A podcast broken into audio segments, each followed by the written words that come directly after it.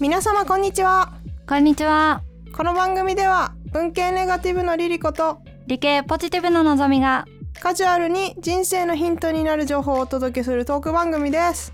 はい。今週は性格診断のお話をしたいんですけども。はい。のぞみさんは MBTI って知ってますか？と MBTI っていう言葉はあまり認識していなかったけれどもこれは会社とかでやったことがあった会社あやっぱ会社でやるんですね。会社でやる。入社の時とかに結構自己紹介も兼ねてみたいな感じだった。あ何？入社テストというかなんかななんだろう。入社試験的なやつでやったのかと思ったらそうじゃないんですね。普通に。違かった。うん。入社した後。へえまあなんかキャリア系で結構使われてるっていうのはなんか調べてた時にうんうん。キャリア系のウェブサイトに行き着くことが結構あったのでまあそうなんだろうなと思ってたけど、まあ実際にそう会社でやってる人はまあそんな話しないからね初めてでした。でえー、とまず MBTI って謎の4文字何っていう話なんですけどうんうん。これは Myers-Briggs Type Indicator っていうの。日本語にすると Myers-Briggs タイプ指標っていううん。あのまあ 全部カタカナで一緒じゃん。思った一緒じゃんと思って。指標は指標だけ感じだけど まあだから要はあの、まあ、マイヤーズ・ブリックスっていうのはあの提唱した作った人の名前なんで、えーそこの頭文字を取って MBTI って言うんですけども。うんうん。これは何かっていうと性格診断テストうん。ですね。でその性格を、まあ、16個のタイプに分けたその指標ですねどんな感じの傾向があるよとかって話でうんどういうふうに世界を認識したり物事への決定を下すかとかっていう自分の性格を知るテストですね端的に言うと。うんうんうんうんでスキルのレベルだったり能力を測るものではないんですよね。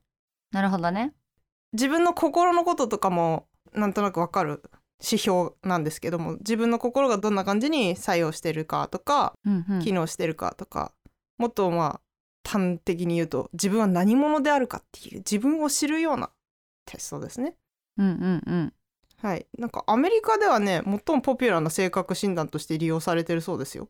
へえそうなんだね。はい、で韓国でも最近流行ってるご様子で。うんうんうん。なんかねなんとなくそうなんだろうなっていうのは思いました。なんでかっていうとその私一時期その MBTI に結構ハマってうんインスタとかでミームめっちゃ見てたんですよ。うんうん。ミーム？なんかだからジョーク。例えばなんかこううんこういうタイプはこういうことがあるみたいな。まあ要はステレオタイプをを あのジョークとして。うんうんうん。なんだろう共有してはははみたいな。あ当たってるみたいな。そんな感じ。で楽しむものなんですけど。うんうん。でなんかそれが韓国語とかまあ英語がすごい多かったんですよ。うんうんうんうん。スパニッシュもまあまああったかもしかしたら南米でも流行ってるのか知らんけど南米だけじゃないと思うけど、いやまあヨーロッパもスペインもそうかもしれんけどなんとなく南米の匂いを感じたので、はい、でその MBTI さっき16の性格に分類したものって言ったんですけどどういう分類の仕方かっていうと2つの異なる性質を4項目に分けて掛け合わせるんですね。そので掛け合わせた全部で16個のタイプが出てくると。うんうんうんで、えっと、どういう分け方してるかっていうとまず2つの異なる性質って何かっていうとまあなんか二分化してるわけですよねなんか対極的な感じの扱いにはなると思うんですけど、えっと、まず1つ目がエネルギーの方向性でうん外交型か内向型かっていううんうん MBTI も4文字でちょっともうアルファベット出てきすぎてこれから混乱するかもしれないんですけどこれ全部外交型内向型だったら extroverted と内向型 introverted って英語の頭文字なんですよ。E とか I とか。うんうん。でその4つを掛け合わせたもので例えばまあ ESTJ とかうん。INFP とか、そんな感じでそのアルファベット4文字が16個出てくるからあのね、最初慣れてないとだいぶ混乱するんですよね。そうね。そう。だいぶ混乱するって今も結構いろいろハマり倒して情報収集してたので慣れてきたけど未だに混乱はするぐらいですから。結構なんか特に最初何にも慣れてない時はもうななんやねんこれってなると思うんですけどはい。で、うん。4つの方向性サクッと先言いましょうそのさっきの extroverted introverted 外向型内向型。これがまず1つ目のエネルギーの方向性。で2つ目が物の見方。感覚型直感型。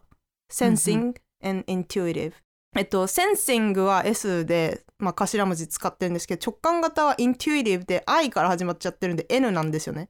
うんうん。そう。っていうあの後々なんか自分が N とか S とか出てきた時どっちだっけ？ってなるからね。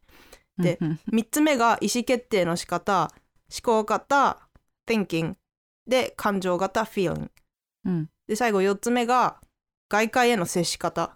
外界って外外への世界ね。うん。判断型 judging と認知型 perception うん。perceiving だったかな？まあ perceiving とか perception とか言ってるなんかものによってちょっと違うんですよね微妙にうんうんまあ言ってることは同じなんで大体そういう意味なんですけど。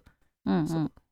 で、えーまずその4つの4項目の話したんですけどまずこれ誰が作ったって話なんですけど心理学多少カジカジしてる人なら、まあ、多分聞いたことあるであろうスイス人の心理学者のカール・ユングさんっていう方がいらっしゃるんですけどうん。もう100年ぐらい前にいた人ですね。うんうん。でなんかその人が1921年に出版した著書の「Psychological Types」っていう本があるんですけどうんうん。それに基づいててでそこから、まあ、40年ぐらい経ってから1962年にアメリカ人のキャサリン・クック・ブリッグスと娘のイザベル・ブリッグス・マイヤーズによって初版が完成されたそうです。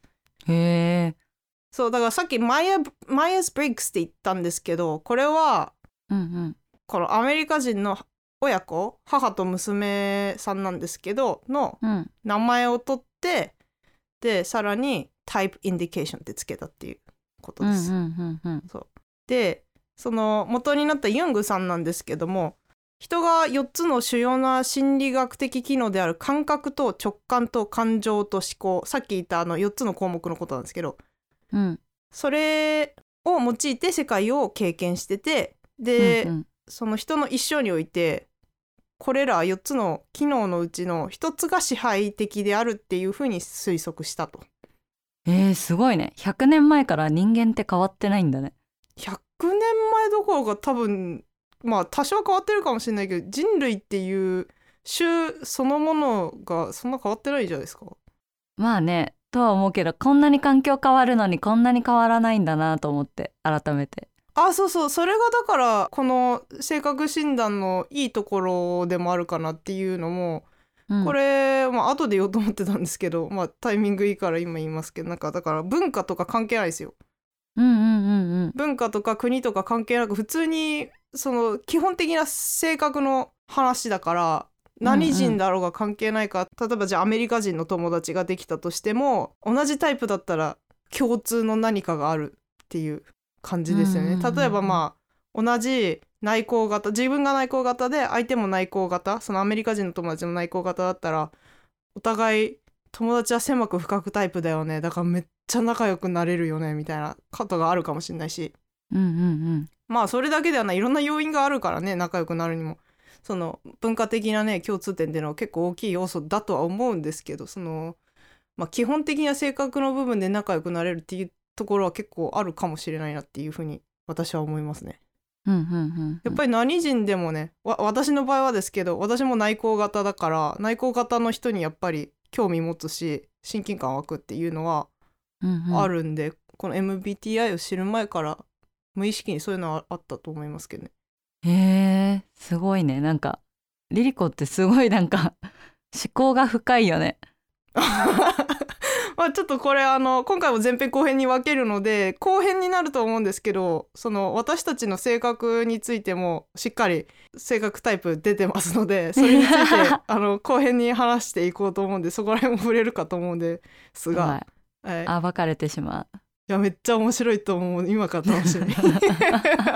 交互期待ということで、えっと、なあの長くなる前に、え巻きで。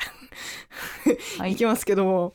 はいそうさっき支配的って言ったんですけどそのその上でさらに人は8つの認知機能英語で言うと cognitive functions って言うんですけどうんのうちの4つから構成されたダイナミックスを持っていると。これなんか英語が元なんでちょいちょい横文字出てくるしなんかはあってな なると思うんですよ。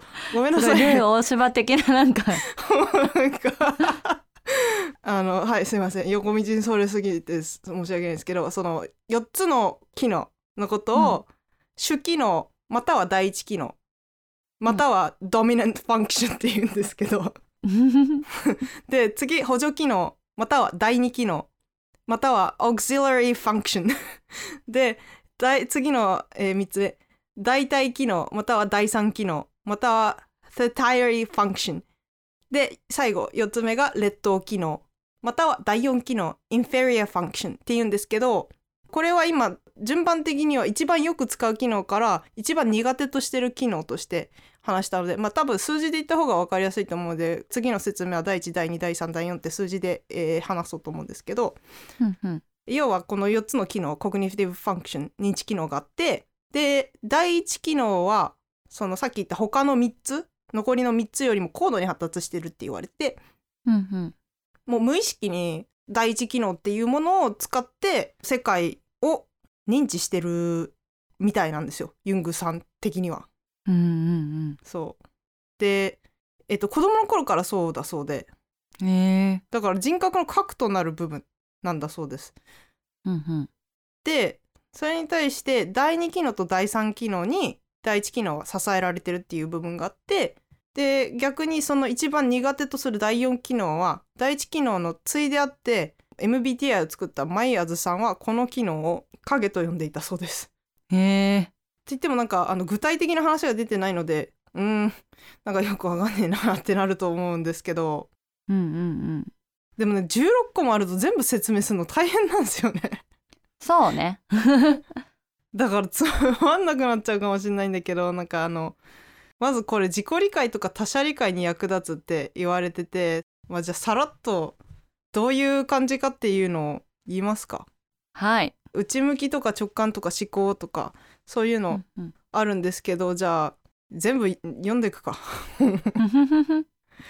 これ MBTI をしたことない人は自分がこれかなっていうのを聞きながら想像してもらえたらいいかもしれないですね。であと概要欄にあの診断できるテストとか入れとくので気になった人は多分ね100問ぐらいかな？質問受けるので10分か15分ぐらいはかかるんですよねどんなに急いでも。うんなのでやる気がある時に。う んあとなんかこれ MBTI って結構あのその日の気分とかによっても結構変わっちゃったりするんですよ結果が。まあ、だからこそちょっとあの信憑性がどうなのとか言われてる部分はあるんですけど。うんうんまあでもそのさっきねのぞみさんも言ってた通り会社とかでも使われるぐらいなんである程度なんか外側をなぞるぐらいはできるのかなって実際べ別に間違ってる全然外れてるっては思わないので私は。うんうんむしろなんか結構当たってんなって思う部分はあったから。はい、ということでまああのさらっとなんですけど16タイプ一言ずつぐらい説明していくのであまあ少なくともなんか自分が外国か内国かぐらいは多分なんか二十数年とか以上ねまあこのリスナーさん大体20代以上なんであの、うんうん生きてたら分かると思うのでまあ一番最初の「愛」か「いい」ぐらいは分かるかなと思うのでその上でその説明を聞いて自分のはそうかなっていうのを想像しながら聞いておいてもらえればと思います。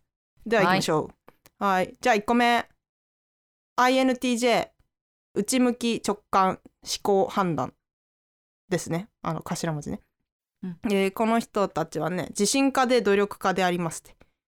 論理的に物事の本質を捉えることが得意で客観的に最善となる判断を下すことができます。で次。INTP これも内向型内向き直感思考知覚ですね知的好奇心が強く空想家で独創的なゆえに変わり者であると思われることも多いタイプです。次 ENTJ 外向き直感思考判断。論理的思考を持ち議論することを好みます。人と自信を持ってコミュニケーションを取ることができ指導することも得意とします。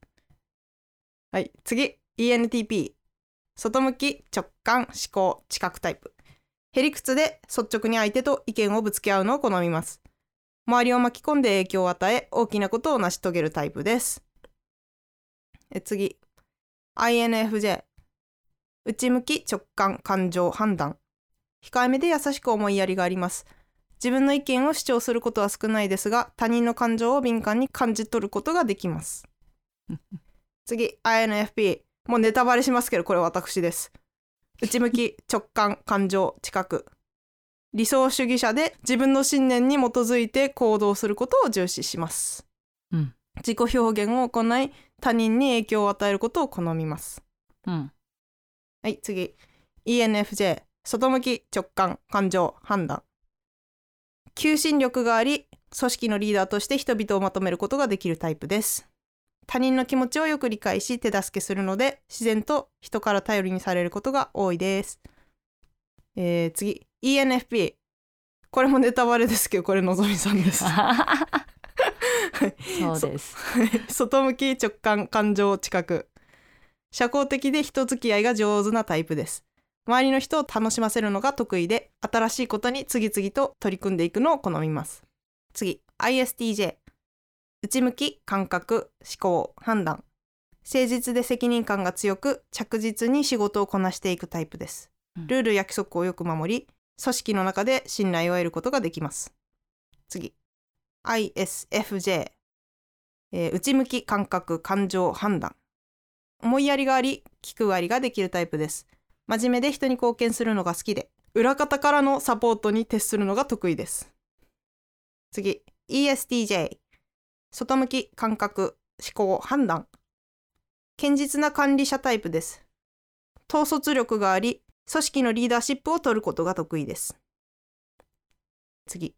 ESFJ 外向き感覚感情判断。面倒見がよくいい人間関係を構築することが得意なタイプです。チームのまとめ役となり活性化させることができます。次。ISTP 内向き感覚思考知覚。気まぐれで好奇心が強く行動力があるタイプです。器用であり環境の変化への対応を難なくこなすことができます。いいな環境順応型が。いいね。ISFP 穏やかだけれども内側に情熱を秘めているタイプです。他人と過剰に干渉することなく強調していくことを好みます。このタイプはね身近な人のタイプなんでね結構調べたんですけどアーティストタイプだそうですよ。へえうん。かっこいいななんか。ね。ESTP、えー外向き感覚思考知覚。エネルギーにあふれており行動力の高いタイプです。そのポジティブに新しいことに挑戦する姿は人々を引きつけます。このタイプはあれかな？パリピだったかな？パリピのイメージだったかな？はいで最後 ESFP 外向き感覚感情知覚。とにかく今を楽しんで生きることを大切にするタイプです。コミュニケーション能力が高くみんなの中心で一緒に楽しむことを好みます。あこれだパリピちょっと待ってください。そうこの間私病んでた時になんかさらっと言った16 personalities っていうのがあったんですけどそれを私はよく見ててあの MBTI っていう単語じゃなくて私いつも16 personalities っていう認識しかしてなかったんで最近 MBTI っていう単語を知ったんですけどでまあ、うんうん。そこで見てた中でやっぱりそうだ。ESFP はねもうパリピのイメージしかない。本当になんかあの可愛いカクカクしたイメージのイラストが載ってんすけど16タイプ分ね。うんうん ESFP と ESTP はもうなんか もうパリピの極みみたいなイメージしかない。はい、なんかちなみにこのタイプ分け微妙にずれてたりするんですけど、まあ、16 personalities においては16タイプの中でも4つごとにさらにタイプ分けられててタイプっていうか何て言うんだろうセクションかな？でそうさっきのパリピゾーンは探検家なんですけどうんうん。ISTP と ISFP と ESTP と ESFP ね。うんうん。で万人セクションが ISTJ、ISFJ、ESTJ、ESFJ うん。で私たち2人とも同じセクションなんですけどうん。外交官タイプは INFJ、INFP、ENFJ、ENFP ですね。うん。なんかあの外交型と内向型が半々ずつ入ってる感じで、うんうんうんうん、フィーラータイプ感覚タイプか思考タイプかとかまあその残りので結構分かれるのかな。その外交官タイプは2個目が N だからインチュイティブなのか、うんうん。うん、直感型なんだかな？確か。うんうんちょっと混乱してきました、あ はい。で最後が分析家タイプのセクションなんですけど。あなりたいわ。え？分析家になりたいなと思っただけ。ごめん。いやもうダメです。のぞみさんはもう一番クレイジーな ESFP なんで。はい。で INTJ、INTP、ENTJ、ENTP ですね。もうなんかちょっとあのアルファベットでお腹いっぱいでもうなんか多分あの9割ぐらい離脱してんじゃないですかねここまでで。リスナーさんを全力で置いていく 番組。ごめんなさい。ごめんなさい。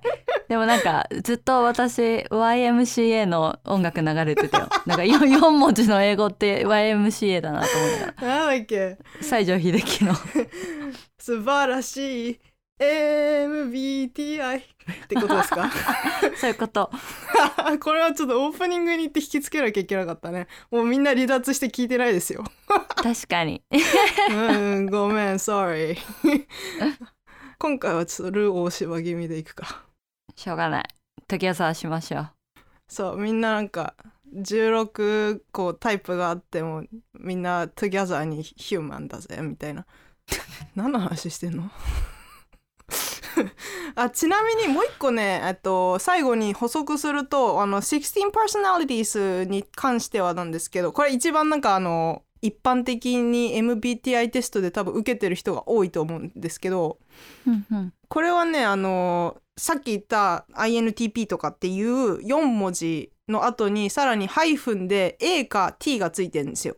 うんうん。それ何かっていうと assertive か turbulent だったかなちょっと待ってね。日本語では何て言うんだっけ？アイデンティティですね。アイデンティティだそうです。自己主張型か慎重型か。で、えっとうん。うん assertive が自己主張型で turbulent が慎重型だそうです。おなんか違くないって思ったんですよ慎重と turbulent って一緒かって思ったんですよねでもタイプ診断のなんか日本語とかもあれこれ日本語として合ってんのかなとかなんかニュアンス違そうだなみたいなの結構あった。いや結構ありますよねだからあうのーんうん16 personalities に関しては日本語で受けられるんですけどなんか細かい性格の説明とかも延々続いていくんですけど最初のページだけ日本語で残り全部英語だから、お前もう英語読めないんだったら置いてっからなみたいな感じなんですけど。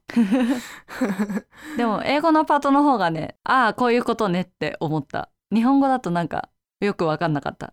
そう多分なんか翻訳がちょっと機械的に感じるというかうんうんうん。英語っぽい表現なんですよね。そうそうそうそう。それっぽい表現あるかな？ちょっと待ってね喜びはインスピレーションの泉となるのです。もう横文字入っちゃってるしな。確かに。まあちょっとなんかよくわかんない日本語なんですよね。まあわかる。うんうん。英語だとなんとなくわかる。うなんかそういうことを言いたいんだね。でもなんか日本語ではちょっとう表現しにくい文章だね。みたいなのあったりするかも。うんうんうんうん。はい。まあ、そんな感じで、まあ、ここまででまあ、未だに残っここに残って聞いてくださってるもさ相当なんかあの私たちのことが好きか MBTI に相当興味持ってるかのどっちかだと思うので。おどっちでも嬉しい。ですね。是非自己を探求するためにねこれを聞いた後で改めてああ自分のタイプちょっとサクッと調べたろうっつって10分15分やってタイプが出たらもう一回あの私がダラダラ読み上げてたところを聞いたらいいかもしれないですね。はい。ちなみにのぞみさん16 personalities やって最後うん。のアイデンティティの部分、A と T どっちでした？私 T だった。そうなんかね T 多分多いと思う。うんうんうん。あのどっちがいいとか悪いとかっていう風にジャッジメンタルになるのあんまり良くないとは思うんですけど私も T なんですよ。INFP の T なんですけど。うんうん。T の方が自分をコントロールできてないみたいなニュアンスで結構説明されてて。え？うん「How to be A」みたいなことをなんかうん動画とかで説明してるのとかあって、なんかすごい否定された気分になったんですよね。でも確かに自分でコントロールできない まあだからだけどさそういうもんじゃんと思ってはあのまあ A の方がだからコントロール効いてるっぽいんですよやっぱり。へえなんか同じ INFP でも私みたいに気分の上下がなんかローラーコースターみたいにジェットコースターみたいにならないのが A の方らしくて落ち着いてるみたいなんですけど。そうなんだ。だからタイプが同じでもみんながみんな同じじゃないからね。うんうん。まあそんな周り見てたら全く同じ性格の人なんていないか分かることかと思うんですけど。だからまあ、別にいいとか悪いとかじゃなくてああ自分はこうやって世界見てんだなっていう風に分かればいいかなと思います。うんうんうんまあやっぱりあのまあでも世の中の傾向というかやっぱり人数が多い方が何マジョリティになるじゃないですか。うんうんだからそういう人たちの意見の方がなんか正しいって認識されがちだけどもうんうんまあ冷静に考えたら別にね事実が事実なだけで井戸水とかによく例えられますけどうん井戸の水は同じ温度なんですけど夏は冷たく感じて冬は暖かく感じるっていうなんか有名なね比喩があるんですけどうんうん。井戸の水は同じなんですよ温度。うんうん。周りが変わって冷たく感じたり暖かく感じたりするっていうだけで事実は事実。うんうん。それをどう見るかっていう話なので自分の性格がこうだからああやだ。私はめっちゃ内向型だけど本当はパリピになりたかったみたいなのは別に思わなくていいと思います。はい、うん。そう。みんな違ってみんないい。さあさあさはい。そんなお話でした。あはい。今回は説明で終わっちゃいましたけど次回に弾けますので次回は絶対聞いてください。後編に続く。よということではい今回は以上です。最後までお付き合いいただきありがとうございました。ありがとうございました。このエピソードであなたが得たヒントや感想を人生のヒントタグで教えてください。お願いします。番組のツイッターインスタグラムやってます。フォローお待ちしてます。ああとですねもう一個お知らせなんですけども。はい。2023年の3月4日にですね大阪難波の方でポッドキャストフリークスっていうイベントがあるんですねうんうん。でそこに私たちも間接的にですけど参加させていただくことになったのでおもし大阪近辺で行けそうだなっていう人はステッカーをあの エピソード26だっけ？何個か前のエピソードで言ったクソデカステッカーではありませんが今回はまともなステッカーを置くのでぜひ取りに来てください。無料ですよお願いします。はい、えー最後に質問や要望などがございましたら lifehints.podcast.gmail.com またはお便りボックスまでぜひご連絡ください。それではまた次回のエピソードでお会いしましょう。皆様良い一日をお過ごしください。さよなら。バイバイ。バイバイ